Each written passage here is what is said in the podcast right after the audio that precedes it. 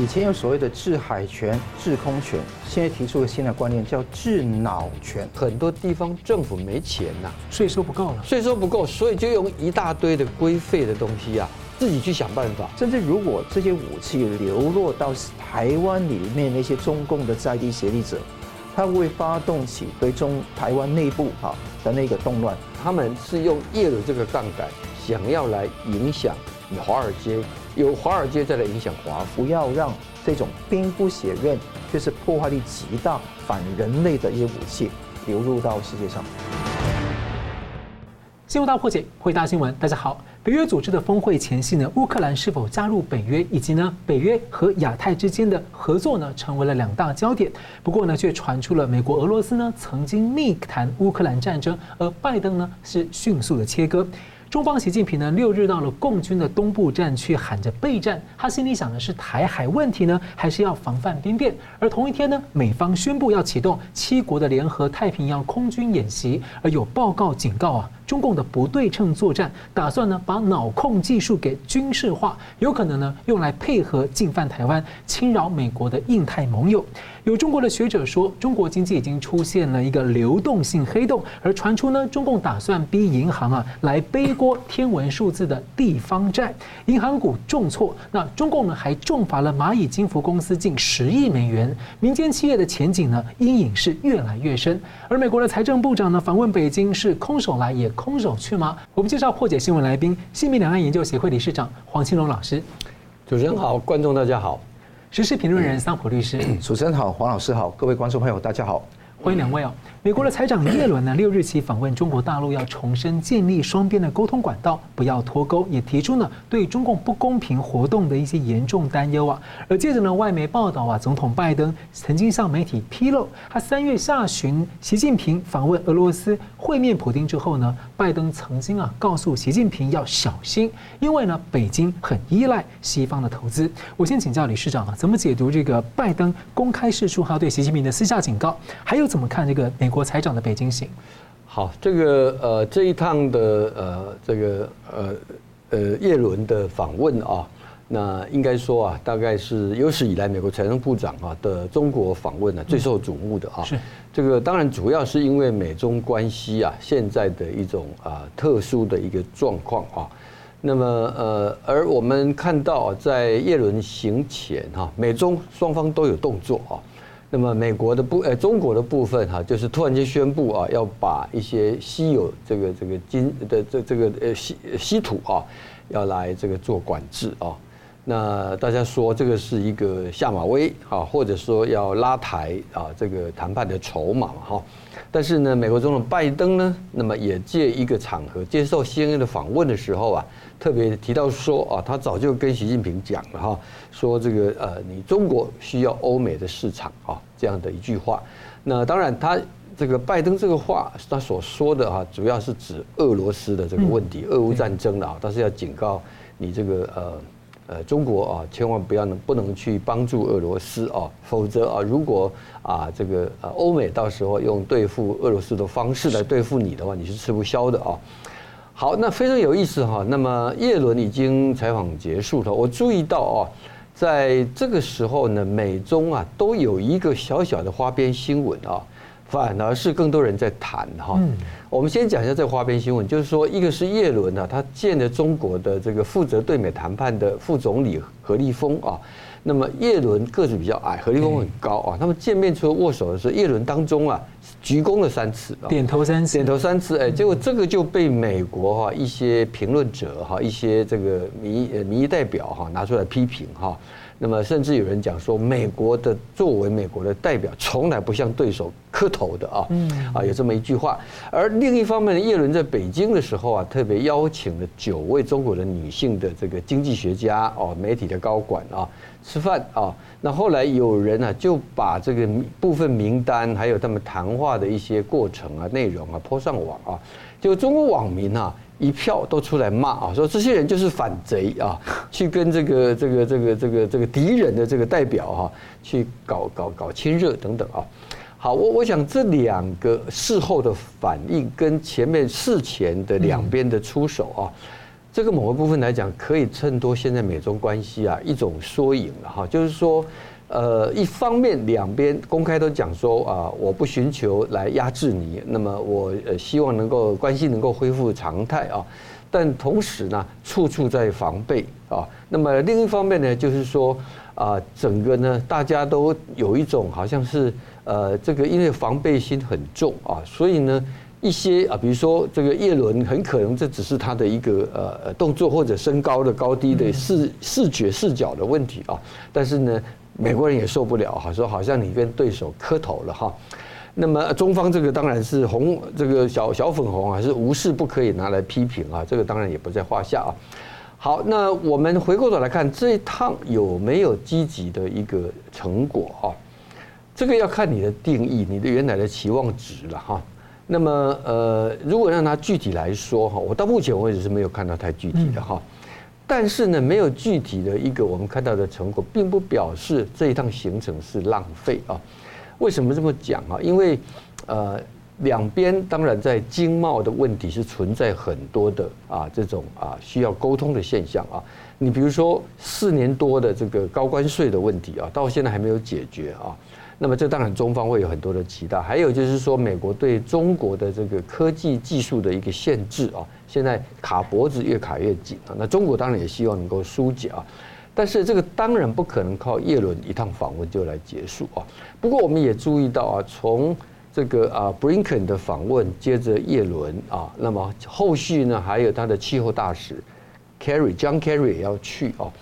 这个一方面是个别负责不同正式别的这个高级要员的接触啊，这个本来就是你要解决美中的分歧啊，这个是必要的过程啊。如果这个过程没有的话，那么你就算能够推动到所谓的啊九月的这个集团体印度的峰会，或者十一月的 APEC 的旧金山的峰会，两国的元首他就没有一个见面的一个基础啊。所以从这个角度来说，他也还是有一个。呃，所谓的中美元首的这个重新为他做一个铺垫，应该说还是有这样的一个作用啊。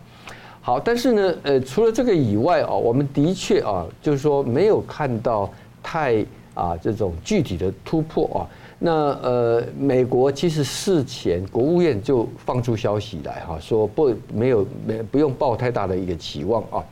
那但是我留意到一点，就是说呃，中方在这一次的这个啊。接待方面啊，呃，因为第一个，他这一趟啊，叶伦去的时间要比布林肯要长，他有四天的时间啊。那么呃，他见的国务院总理李克强啊，那何立峰啊，而且非啊，另还见了一位刚刚啊升任这个人行的这个呃党委书记啊啊何功胜啊。那除了这些以外呢，他还见了刘鹤，见了周小川啊。这一些人都是过去的上一任的啊，就是李克强总理时代的内阁的阁员了哈。那呃，我看到有一个解读也很有意思哈，因为在啊李克强总理时代的时候啊。那个时候的这一些，不管周小川啊，不管是刘鹤，刘鹤是当时负责对美的这个交涉的啊。周小川是一个人行的汇率，汇率跟整个的这个啊，包括人民币啊，这个货币的问题啊，两格两呃，这中美这当然互相互动都很多啊。那所以呢，有一种解读呢，我也觉得是值得观察。他认为就是说，这一些官员，前朝的官员，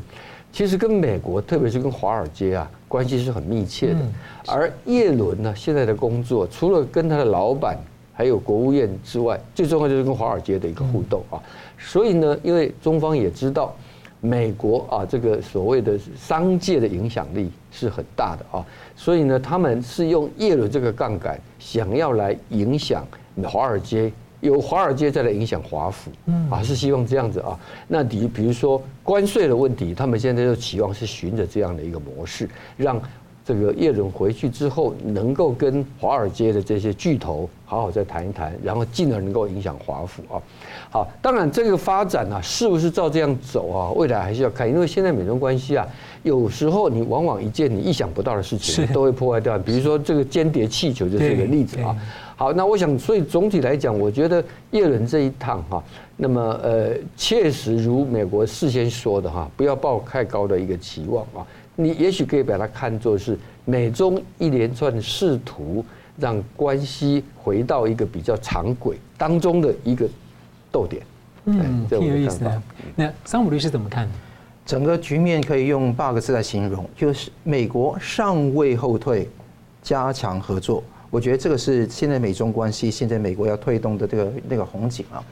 当然，这个事情我同不同意，我们待会来说明啊。但是我们可以看得到，这个拜登私下跟那个呃习近平做出的警告，也是放风给媒体嘛。他说这不是威胁，不是观察，因为他警告是中国过度依赖，哎，中国是依赖西方的投资的，嗯，所以呢。就习近平要小心，而且重复了两次 “be careful” 啊。嗯。那他说，自俄罗斯侵乌侵略乌克兰以来，六百家的美国企业撤出俄罗斯，那你这个情况你们要小心。意思有三个意思：第一个，美国要阻止中共援助俄罗斯作为美中继续交往的前提；第二个是美国阻阻止中共来侵犯台湾，测试美呃习近平的底线。第三个可能，我觉得哈，有可能拜登嗅到个味道，是习普会当时普丁很想说推动习近平侵略台湾，因为在俄罗斯的国家力来讲，两线作战能够分散这个兵力，在俄罗斯当然希望中共能够侵略台湾呢，所以这个这一番话告诉习近平说，你不要轻举妄动，你如果轻举妄动，所有的美国企业都会撤出中国，那看你要不要这样做，那这个事情就是。这一番话的意思是要恫吓中共为目的的。哎，刚好白宫最近就在讨论说，要对一些高科技的产业进行那个投资限制的禁令嘛。没错，这个也是非常重要的一个这个联合连环的组合拳之一。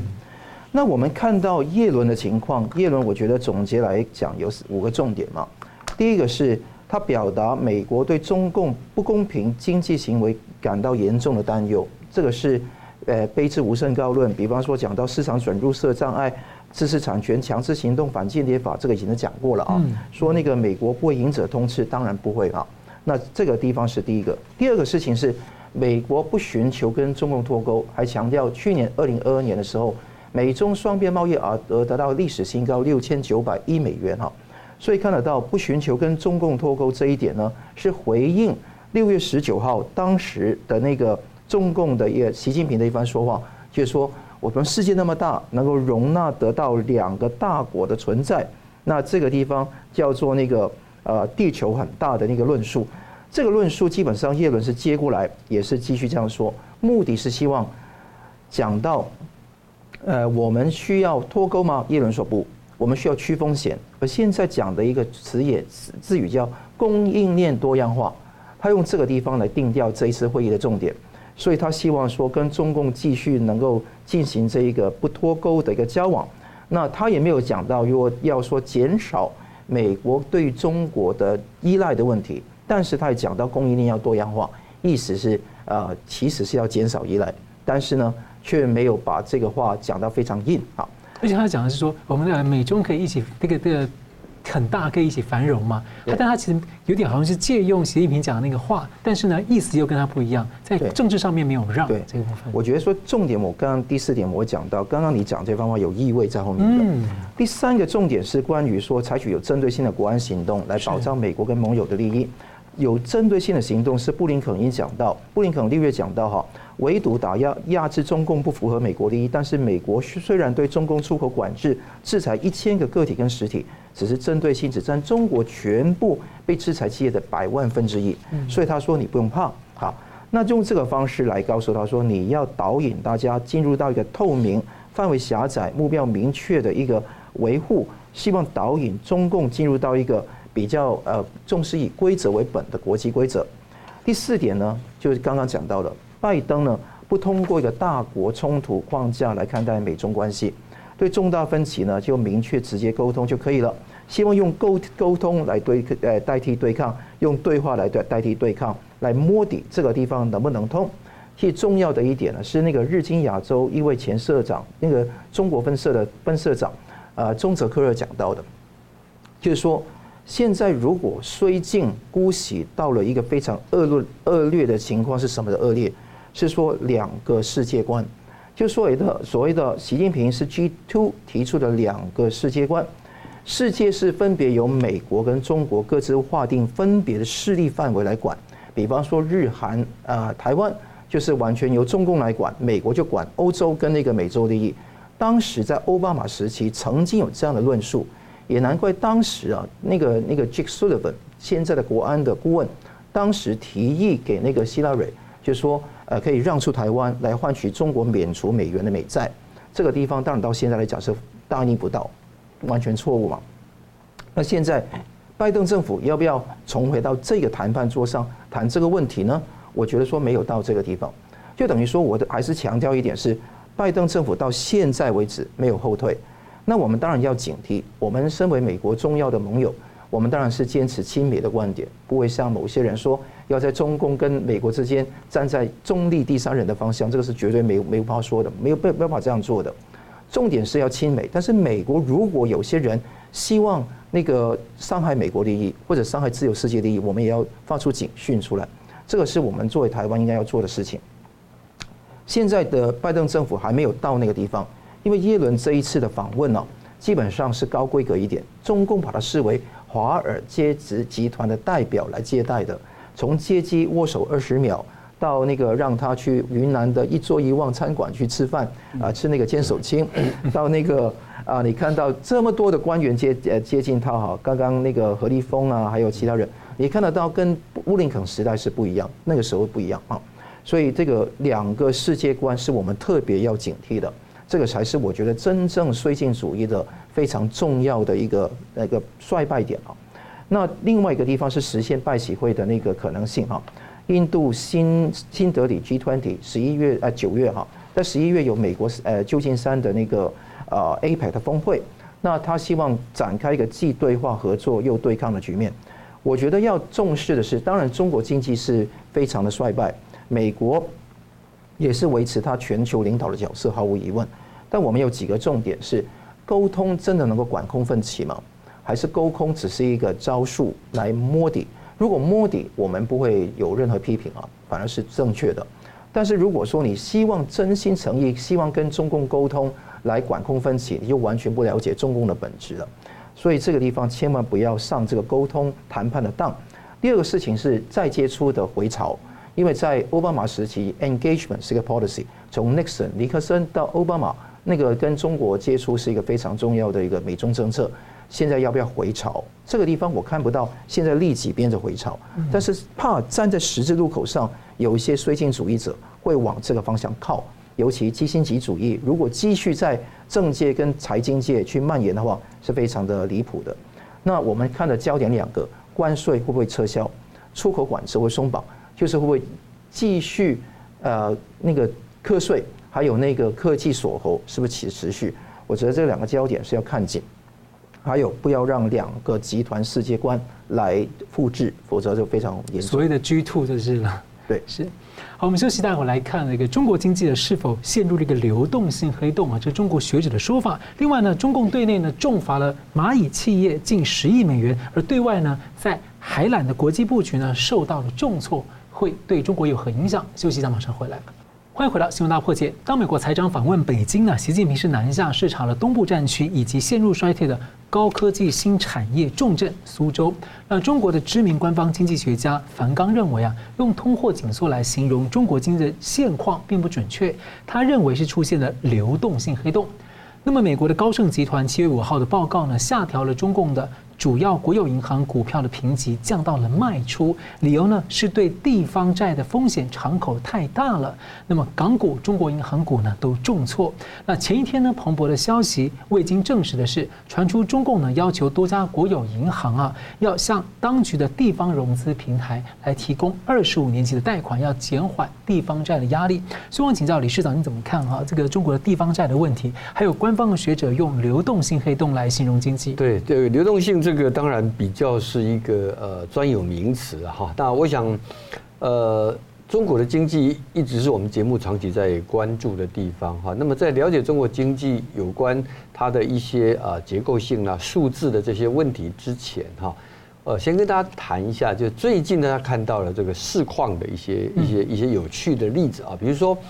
北京啊，大家知道北京啊，大概从一至少我相信是北京的这个二零零八年奥运以后哈，市面上已经很少能够有摊贩市集这样的一个，尤其是大量的这个涌现啊。那大家还记得蔡奇在当北京市委书记的时候，还要取缔低端人口嘛？哈，结果北京啊，在疫情结束了这这一段时间呢，大量的出现年轻人出来摆地摊，嗯，来摆市集啊。那呃，这个媒体做了很多的生动的访问，那有中国的学者推测啊，那么整个青年的这个失业的状态啊，从疫情到现在为止啊，是几千万人啊。那么官方讲说，青年失业率百分之二十点八，有人估计要乘以二到乘以三哈，这个大概就反映在我们讲的这个现在北京那么多年轻人在摆地摊啊。第二个就是在广州、上海啊，最近出现的啊所谓的坐轮椅的电车的这个年轻人啊。那么呃，大家觉得很奇怪啊，轮椅电车当然轮椅车看起来是不良于行的残疾人士嘛哈，为什么是年轻人呢？就背后啊。居然是因为啊，因为中国现在全力取缔这个电动摩托车、电动车了啊，电动车啊，那呃，这个呃，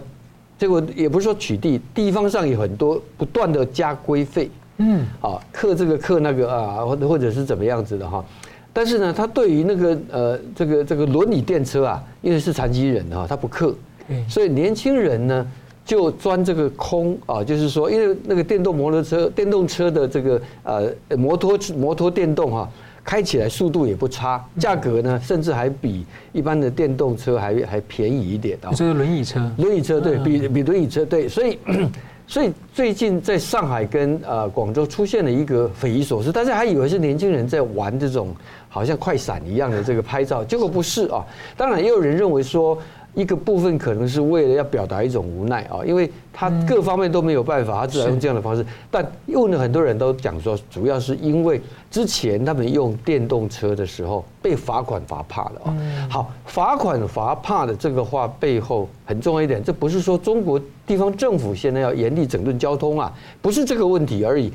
更重要的是，现在很多地方政府没钱呐，税收不够了，税收不够，所以就用一大堆的规费的东西啊。自己去想办法，呃，最有名的像去年哈，大家注意到去年的广西的梧州啊，去年的罚款收入啊，据说占总全市财政收入百分之二十九点八，哇，就是说他的市政市库是三层靠开罚单，是。开罚单啊，那甚至有一些个别的这个乡镇城市啊，他的一些公务员的薪水奖金啊，都要从罚款来。那么也就是说啊，这个这些公务员拿着公权力，你薪你的工资自己赚，自己想办法赚，这个当然是不正常。而这个不正常反映就是经济的问题，因为经济跟财政是连接相关嘛，就是地方的财政啊，之前我们想大家都已经谈过，中国地方政府的财政的负担已经到什么程度啊？大家都已经啊谈过了啊。那么呃好，那总体来讲哈，本来疫情结束了以后啊，大家本来认为说，哎，应该接下来会经济会可以好转啊。第一季啊，这个弄出这个四点五趴的成长率啊，那么是不是第二季啊就可以跟进？结果没有想到第一季才刚过，整个就像踏入到了一个大的这个坑洞一样。我们看到有来从资本市市场是一个很重要的指标啊。那么最近美国银行证券公司啊，曾经对全球基金经理进行了一个调查啊，这个发现什么呢？发现说啊，呃，在六月份啊，那么呃，这些全球的基金经理啊，他们做空中国股票啊的交易呢是排第二名啊。六月份大家知道是科技股啊，对，高标嘛，所以科技股是它排第一嘛，而做空中国股市是排第二啊。那么为什么会有这样的？主要就是因为。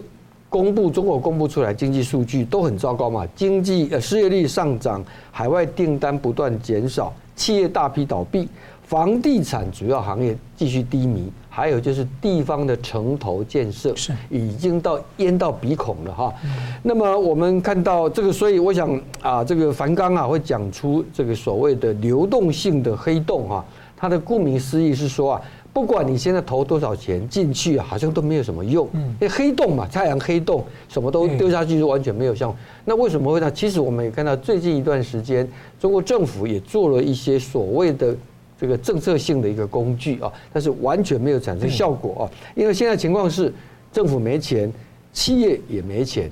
消费者。其实中国消费者还是有钱的，嗯，因为中国的储蓄啊总额是提高的啊。可是呢，消费者现在最大的问题是完全不知道未来，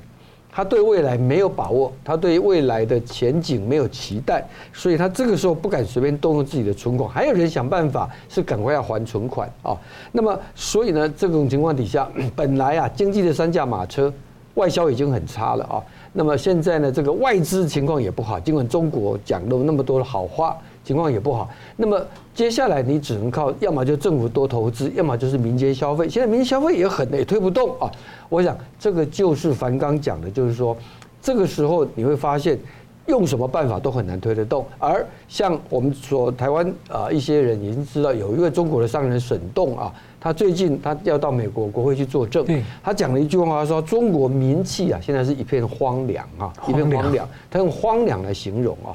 那么甚至说，他也讲了，他他六前不久来台湾，跟见了大概一二十位台湾的企业家，他发现大家吃饭的时候聊天的话题都是在问说，您从中国搬出来的搬的怎么样啊？还有多少比例是多少等等，都要讲这些。台商是最敏感的，而台商在中国大陆的这个投资啊，现在是不断的降低啊，不断的降低。好，所以呢，有人就转过头来说，那在期待是这个月底啊。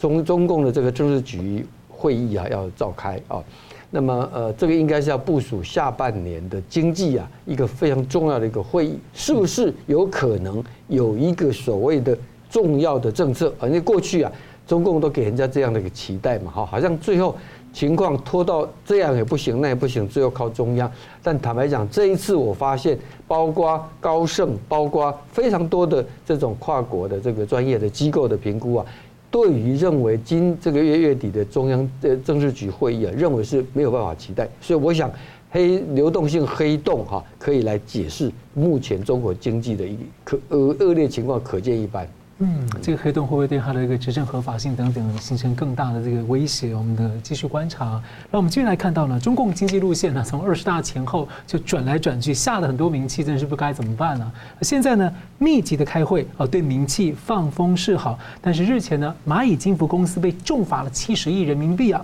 民企跟外企会作何感想？那最近还有报告指出啊，中共对大数据是非常非常的这个痴迷啊，想要用来这个控制世界一样。那路透社六月也披露，美国担忧中共监控网际网络数据，四年来就阻挠了多项中共海外铺设海底电缆的计划，而且有一家美商呢，在多项的海缆计划都击败了中共阵营。所以我想请教桑普，你怎么看中共对内重罚蚂蚁啊？那对外呢，在海外电缆呢，似乎的布局哦，好像并不如理想。对，蚂蚁集团说是诚恳接受，坚决服从啊，一定要服软嘛，因为都是党企嘛。所以所谓的民企、外企，企归根结底就是军民两用的党国企业，这个一定要搞清楚啊。这个中国没有真正的民企。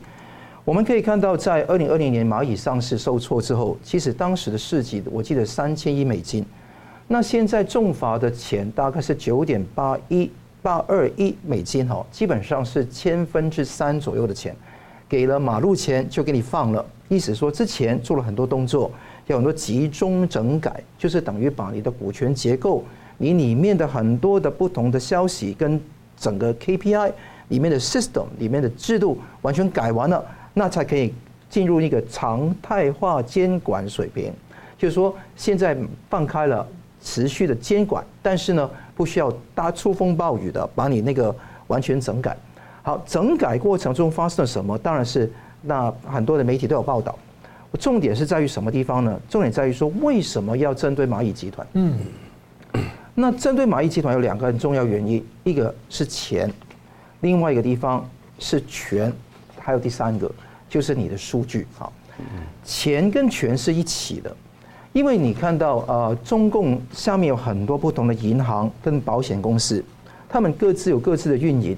横空出世搞了个蚂蚁集团，那你腾讯又搞了一个自己的王国，结果呢，这些企业纷纷的就吃进去这些银行跟保险原来的那些乳酪。那我举个例子啊，比如蚂蚁集团很很喜欢那个那个吸收钱嘛，那他比方说你要存一笔钱在那边才可以买卖电子商贸嘛。那你在那边买卖或者存钱，或者就算是商业的金融服务，他都在做，两趴给你利息，那相当高。那之后呢，他二十趴放款出去，嗯，那存贷之间的利率差十八趴。那如果这样的话，他赚很多，等于很多银行受到那个金管会的监控都没有办法，银银保监会的监控都没有办法做到这一个这么好的一个事情。而且他们这些蚂蚁基本最厉害的是银行没有的，银行你要汇一笔钱到别的地方，基本上都是可以说很难追踪得到你的目的嘛。但是蚂蚁集团有庞大的大数据，你的真实身份、你的支付能力、家庭地址、公司地址尽收眼底。那这个也是看得到蚂蚁集团后面有中共高层在那边掌握情报。习近平管不了那些那个红二代，甚至是那些富二代、官二代，可能管得了那个地方，成为习近平那个权力不稳的一个警讯，所以要整治。那另外一方面，也要培养他的那个央行副行长，刚刚讲到潘功胜来成为那个央行的党委书记嘛。因为现在易纲要退休，那就换一个人上去，所以这个地方宣布罚款，也提拔成为行长的一个前奏。那另外在保险方面，他们那个在蚂蚁金服推出个相互保，基本上是个马那个医疗保险，意思说你一个月存一百块到那个地方去，最后你如果有意外或者有重大的身身体的事情，最高可以拿到三百万。那这个钱跟那个呃保险公司的条款更优厚嘛？你到那个平安保险去，还有那个 deductible，就是你自付额。那还有那个共付额，你两个拿走之后才可以赔你钱，哎，这个完全没有，等于你吃尽人家的乳酪。那第二个地方收集数据，因为收集数据你可以看到全体中国人的数据都尽在这些掌握当中，等于这个是一个尾大不掉的一个情况，甚至连网信办都要靠你。那网信办这些官员、官员这些网警，跟你不是两条梯队走路，而且他要靠你呢。所以这个地方尤其感觉到习近平危机重，所以要整肃，是这个原因。我看了这个外企、民企被整肃打压还是会持续的，不会因为这样子而没有的。而且经济巨无霸会产生钱，会产生话语权，人气、官气纷纷而来。习近平怎么去挂得住面子呢？而且他会骗外资，已经放松，吸引更多外资能够投资。所以我相信这个情况会越来越严重。他刚刚讲到一个美国那个海底那个电缆铺设的计划，这个是很少人关注一个新闻，但非常重要。有一家公司在纽泽西州注册，叫 Subcom。这个 Subcom 公司呢是非常低调，它是一个很多电信跟科技巨头，包括 Amazon、Google、Microsoft、Meta 他们的那些呃服务商、供应商。但是呢，它却是后面的为美国政府，还有美国很多企业。独家铺设跟那个监控海底电缆，那你大家知道说，我们之所以大家看到这个节目，是因为有电缆的传输嘛？如果在台湾以外，你的 VPN 一定要很足嘛？VPN 怎么来？不是靠卫星的，是靠海底电缆。所以九十九趴的资讯都是靠海底电缆来流动。那前阵子不是有一些中共的那些货船跟那个渔船那个串扰在马祖马祖一带？那割断了我们的那个本岛跟那个马祖的联系，导致有这个资讯的问题吗？那测试国军的实力，所以这个也是一个非常严重的国安问题。所以看得到海底电缆非常重要，我们看不到的东西往往是最重要的。那这个 Subcom 它开展的计划是连接从新加坡、巴基斯坦、沙乌地阿拉伯到埃及，一直六个国家到法国的一条超级电缆，这个是 CMEV Six。这个原先呢，原来是中移动、中电信、中联通他们自己在雇的，他们找到一个建造商叫华海电信，都是中资的。结果呢，这个中资的这个华海通信最后被 Subcom 抢杠了，就最后这个承包商就是由这个纽泽西州抢到，他用三亿美金啊，基本上击败很多的人，推出一个叫他其实基本上闪电战根本连钱都没有花，叫华海通信就出局，因为。美国有一个叫海底电缆控制法，电缆的计划没有那个出售带宽给美国企业，所以就禁止，所以最后标案他就输掉了。那输掉之后，中共当然欣欣然，他做另外一个计划，叫“一带一路”一条沟。什么一条沟呢？就一条电缆放在海沟里面，叫 EMA 计划，等于你不给我这个东西，我们自己盖。那从香港盖到海南岛，到新加坡，到马来西亚、沙乌地阿拉伯、埃及、法国，同样一个一个情况，加上南海跟香港而已了。这个海底电缆就 EMA 就 Europe、Middle East 跟 Asia，这个 EMA 计划基本上是自己想盖，还没有盖好啊。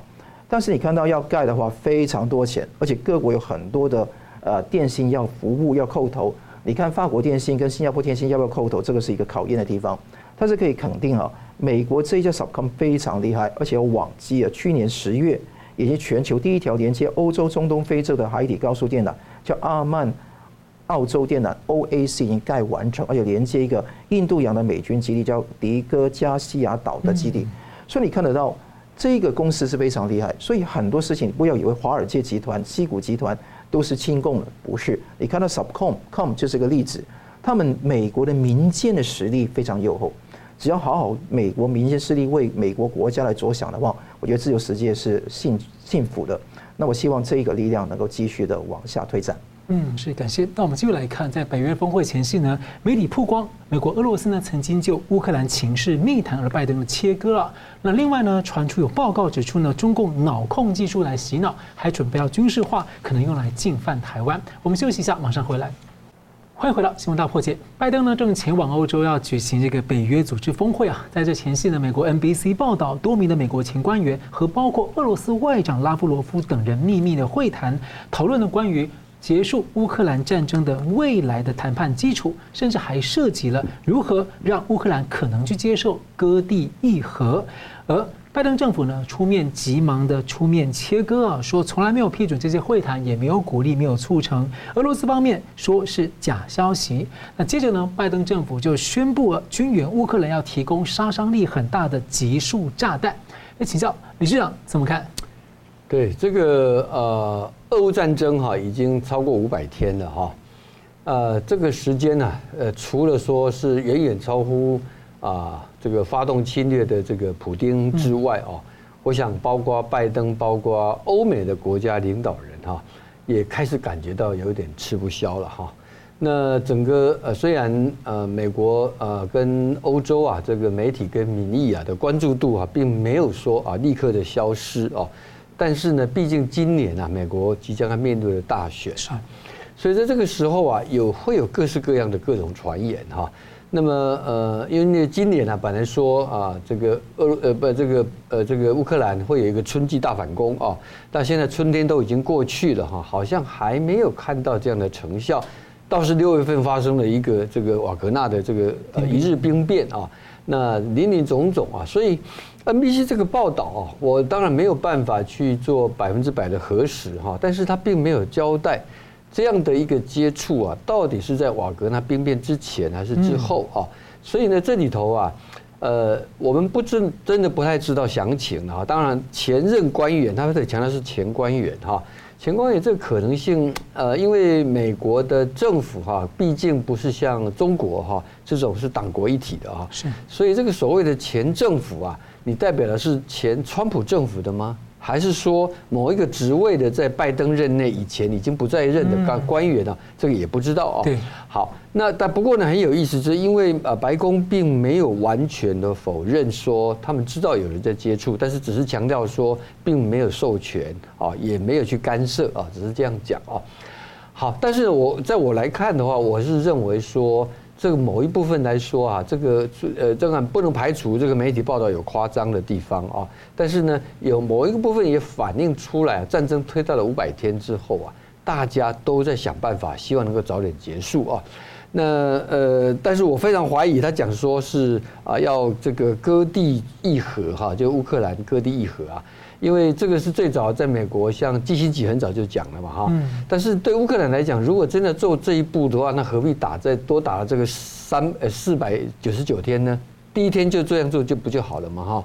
所以这个逻辑我是觉得不是非常的能够符合了哈。那那么呃，结果呢，在同一个时间呢，拜登啊就宣布啊，美国同意啊要出售这个啊集束炸弹哈这样的一个一个东西出来。呃，两者有没有关联啊？就是说，不希望让美国公众啊，那么认为啊，拜登政府已经这个减少了对乌克兰的支持啊。但我认为不应该不是这么样子的一个一个关系啊。但是我还是要强调，因为今年是美国拜登的连任大选年哈，那么他也完全知道美国美国社会美国人民啊不可能毫无止境的让他不断的从美国的国库从美国的军械库不断的把资源往这个战场上去丢哦。那啊，所以所以呢，他讲到一个理由，说这个时候为什么要那么呃提供了一个乌克兰之前已经提了很多次，美国本来都拒绝了哈，这个叫做 DPICM 啊，就极速弹啊。那么呃，为什么会愿意提？他说是因为啊，因为乌克兰的弹药已经弹尽援绝了哈，这个时候美国必须要给予支持啊。那呃，这样的理由大家接不接受还不知道。不过呢，因为这种武器啊，因为它是这样子啊，它是一炸开了之后哈，是会不是只有单靠打到，它会连环爆，是周边啊很多的哈。所以在全世界来说啊，还全球还有一个啊这个啊一个协议啊，甚至是约束啊，一百多个国家参加的哈，这个不使用这种炸弹的哈。但是美国、俄罗斯跟中国都没有签署了哈。那么呃，所以呢，现在变成在这个时候要来做这样的一个动作哦。那么我认为哈，有两种可能啦。一种可能就是说，呃，就跟呃布林肯啊，呃，在这个这个沙利文苏利文美国白宫国安顾问他讲的话啊，就是说他们知道这个会有争议啊，因为包括美国的盟国啊，英国、德国、西班牙、意大利、加拿大、纽西兰都反对啊。那么呃，可是他讲到一点，就是说这个时候乌克兰。急需这样子的一个啊，这个这个这个支持啊，军军事援助的支持哈。相比于啊，在战场上造成的失利啊，用的这个武器对于整体的伤害啊，会降到反而更低啊。这个话听起来很拗口，简单说就是说，认为给了乌克兰这个武器，可以有助于乌克兰更快打败俄罗斯来结束战争啊。不要这样拖下去。对，我想他的逻辑应该是这样子哈。那那也因为，但是也因为有这种对这种武器的质疑哈，我们也看到他做了一些啊这个呃相应的一个一个一个做法啊。这相应的做法是包括说啊，特别强调说啊，那么他们提供的这样子的是一个啊集束弹的这个未爆弹的比例啊，就是。就是呃，这个是低于啊二点三五，就爆开来之后，里面可能只有百分之二点多的，它可能会留下未爆弹。为什么会讲这个？就是说，因为如果留下大量未爆弹的话，等于会变成埋地雷一样。战争完了之后，一般平民可能会受害。是是。那么美国特别是提到说，俄罗斯他们所生产的集束弹的。这个形成的未爆弹高达百分之三十到四十，这么高，而美国只有百分之二点三五。因为前面俄罗斯已经在乌克兰土地用，已经用过了，对，因为俄罗斯已经用过了哈。这个就是为什么美国现在要，而且特别强调第一个啊，它的这个啊副作用啊是比俄罗斯小十倍啊哈。那么第二个呢，他说这是一个双效改良型的啊的一个一个一个一个一个一个弹药哈。最主要是因为啊，美国已经给予哈。这个一个这个美俄罗斯的呃乌克兰的一个一百五十五毫米榴弹炮啊，已经有这个，这两者加起来效果会特别的大。而乌克兰也承诺哦，他们啊从美国得到的这个集束弹呢，它只会用在被俄方占据的乌克兰的领土，不会用在俄罗斯境内啊境内的去啊，而且说他们会严格的来追踪检视它的使用的一个记录了哈。好，我想那所有这一些的一个说明哈，当然你还是没有办法百分之百来减少用这个集束弹的所谓的这个啊，在道德上的一个压力，因为西方过去都反对，俄罗斯那个时候在乌克兰使用这个集束弹的时候，也引起很多强烈的批评啊。美国现在比较稍微说得过去，第一个是因为是俄罗斯先用啊。第二个是他特别强调说，他这个未爆弹的比例是非常非常的低，而且呢，乌克兰承诺不会用到俄罗斯境内，所以这个不是扩大战争的一个啊这个这个做法。相反的，他是为了要提早早点结束战争的一个做法。那是不是如此啊？我们后续就继续来观察。嗯，是，感谢。我们这边看到呢，这个中共的动态啊，六月中旬呢，英国《泰晤士报》、美国《纽约邮报》两大报呢披露。中共军方和武汉的实验室啊，在 COVID-19 的疫情之前呢，在进行一些非常危险的病毒生物武器的开发啊。那令人担忧的可不止于此啊。华盛顿时报呢最新的报道，有三名的情报分析师发布了报告，中共军方啊在开发高技术武器，以干扰大脑的功能，来影响啊政府的领导人，甚至呢敌这个对手的全部人口。报告担心这个技术有可能成为呢针对美国和印太盟友，甚至拿来军事攻击台湾的一个不对称作战的工具。那外界也担心会被拿来洗脑。所以我想请教这个桑普律师啊，你怎么看这个事情？以前有所谓的制海权、制空权，现在提出了新的观念叫制脑权。那大家知道说，那个军队那个陆海空军之外，还有网络太空，那五个之外还要加上第六个，就是脑，这个叫做 brain warfare，就是脑战。这个基本基本上不是认知作战那么简单，它是说要影响你的脑神经的传递物质，所以叫 neural strike，脑神经的打击。这种打击，如果你大家没有意外、没有善忘的话。在二零一六年有个哈瓦那的一个事件，当时在古巴的那个首都哈瓦那，当时有一堆的美军哦，突然之间感觉到呕吐、不舒服，啊，头晕目眩，那最后就是不了了之。当时美国政府说，哎，这个都是他们头晕目眩，还说是什么哈瓦那综合症？对，哈瓦那综合症。那当时就是说头痛、记忆不良。那其实越来越到后面的证据，发觉到其实好像没有这么简单哦，是不是有一些人故意在哈瓦那？去做出这样的行为来对抗那些驻哈瓦那的美军啊，或者是或者说在附近的美军的的情况，所以这个情况我们特别的那个要小心。好，问题在什么地方呢？中共现在被《华盛顿时报》这一篇报道讲出来，他说《华盛顿时报》（Washington Times） 收到一个十二页的报告，十二页报告是中共跟解放军已经是世界第一大的开发者，就是脑。的战争武器，以前看过阿诺的电影啊，都看过有些枪啊会那个镭射枪可以射死人，这个不是镭射枪那么简单，它是兵不血刃，是让你的脑部出现问题。两个方法，一个是电电磁波冲击枪跟武器，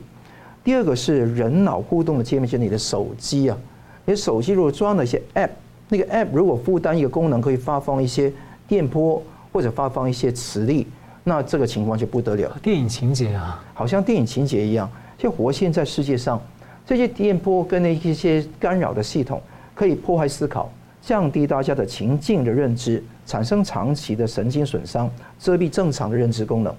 这些事情是通过微波跟定向的能量去这样做的。那华盛顿时报这个地方是，这个并不是特殊的时候才用，而是可能成为一个常规武器，用在。特别点名印太地区，尤其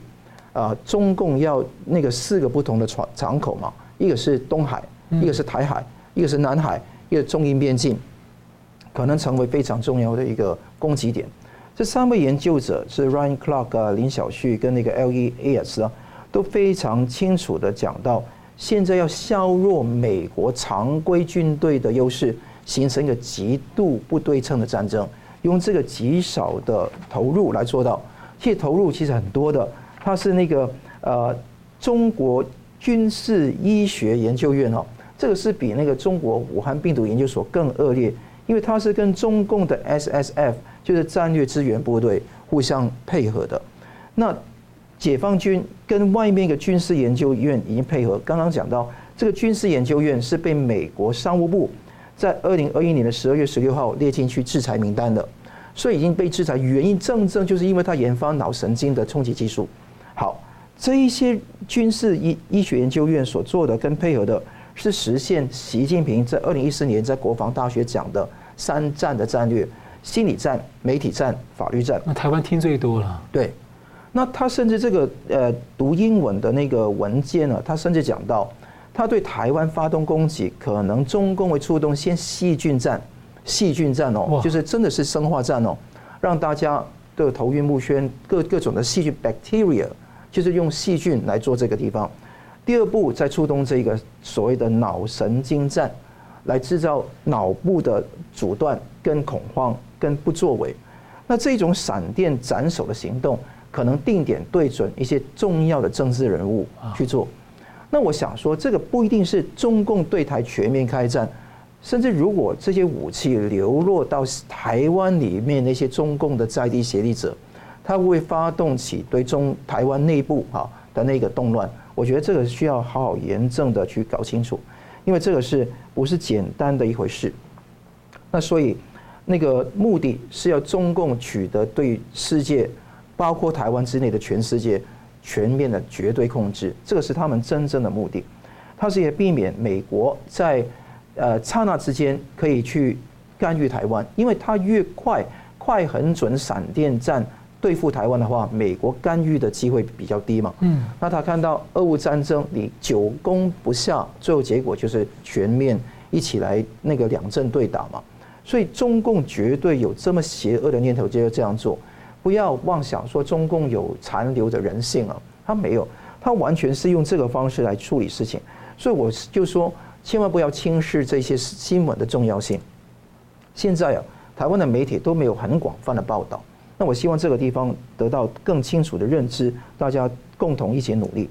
而且数周前，美国的那个 ISB 商务部的一个关于投资的机构建议禁止出口脑机界面技术，就 BCIT。BCIT 就目的是要让人直接跟外部设备连通的一个地方，有可能是互动式的智能化。跟脑机、脑部跟机器结合的智能化，这个都要严格限制。这个是军民融合发展的极致。这个不只是一般的 warfare 那么简单，是一个非常强烈的技术。甚至中共会不会塑造出在电影层情节常讲的一些呃佩戴它的设备来去作战，好像 Robocop 那种，就是机器人那种，甚至植入微晶片到人的脑海脑海里面，绝对有可能。而这个这个中国军事研究研呃医学研究院每年投资六百亿人民币在研究，哇，六百亿人民币每年哦，所以你看到这笔钱当然有贪污舞弊，但是你看到这笔钱投进去，的确要做出一些成绩来嘛。而且这个华盛顿时报已经讲出很严重的事件哦。那再来就是那个马斯克，他马斯克大家知道，除了那个特斯拉，除了 SpaceX 啊这一些重要的那个。呃，那个呃，还有天网这些重要的呃那个科技的玩意儿，还有一个非常有伦理争议的，就 Neuralink，就是神经联系的一个这样的呃一个一个产业。那刚刚在五月二十六号，那美国就已经 FDA 呢批准了人体实验，外力可以对大脑介入，产生智脑权的争议，在美国基本上都非常严格管控的。但如果马斯克访问中共，中共跟北京的人好好去那个探讨怎么样去投资中国去做人体实验，甚至在地研发的话，那问题就很严重。所以，我们全部的媒体都要了解这一些的脑神经的武器可以导致恐慌、饥饿、情绪干扰、外界记忆都可能产生不同的感受。那如果中共掌握了这个技术，对全球人类不只是台湾，是全球人类是个毁灭性的打击。所以尤其需要注意这个中共的邪恶，不要让这种兵不呃兵不血刃却是破坏力极大、反人类的一些武器流入到世界上。是感谢我们节目最后请两位跟一分钟总结今天的讨论。先请李市长。好，我想呃跟 再跟听众朋友提醒啊，就是说中国的经济啊，现在其实啊，不管是从呃外界的专家或中国内部啊自己的。啊的这个一些所谓的专业人士的一个呃观察分析，啊，基本上啊，中国的经济现在真的是一塌糊涂啊。那呃，如果说你有朋友在中国在那个地方生活或者经商的话，那个体会一定更加的直接啊。所以现在等于说啊，我们现在要有一个心理准备啊，就中国的经济，那么在经过三十年的高速发展，现在绝对已经进入到了一个停顿的阶段。那么这个停顿，除了是其他国家都必然出现的发展过程当中必要要克服的很多的所谓的啊这个陷阱之外啊，其中另外一个很重要的陷阱是由习近平的倒行逆施的措施啊所产生的。所以呢，我们的啊朋友啊，特别是台湾的这个企业界，如果啊如果现在。对于中国的投资啊，还心存认为说很可能接下来啊所谓的逢低要来进去的话，那么呃建议你要多小心啊，因为看起来这个流动性的黑洞啊，如果你这个时候资金呐随便投进去，到最后你会后悔莫莫及。嗯，是感谢桑普律师。我们看到叶伦访问北京，哈，当然是担心会不会那个绥靖主义回潮，但是我看到现在还是站在十字路口。就不要再往前再踏一步。那我们更重要的是合作，是我了解美国的利益有这样的一个要求，但更重要正是中共的邪恶，谈判是没有好结果的啊！而且更重要，不要陷入个两个世界观，就是中共有自己的势力范围，美国自己的势力范围，这个千万不要有这个想法，否则台湾非常危险。蚂蚁金服的案子告诉你说，民企、外企都非常的那个受到冲击，而且美国 Subcom 公司的呢海底电缆的布局，它是美国非常。重要的一环，自由世界也是非常高兴有这样的举动。至于说中国的军事医学研究院跟那个中共解放军的战略支援部队的那个合作的计划，脑神经的智脑权的那个呃武器的计划，尤其需要得到大家关注，因为他们现在只是刚刚能够开发，还没有办法量产，还能够拨乱反正。如果它能量产的话，情况就不可收拾，希望大家能够密切关注。所以，如果这个特别是他如果拿到高这个高运算能力的晶片，或是 AI 晶片跟技术的话，那那那这个它相关的后续的操作跟发展就会更加速了。没错，嗯，是。好，非常感谢两位来宾精辟的分析，也感谢观众朋友的参与。新闻大破解每周一三五再见。如果您喜欢我们的节目呢，请留言、按赞、订阅、分享，并开启小铃铛。那么，感谢各位呢长期对我们的支持。新闻大破解团队呢将持续为您制作更优质的节目。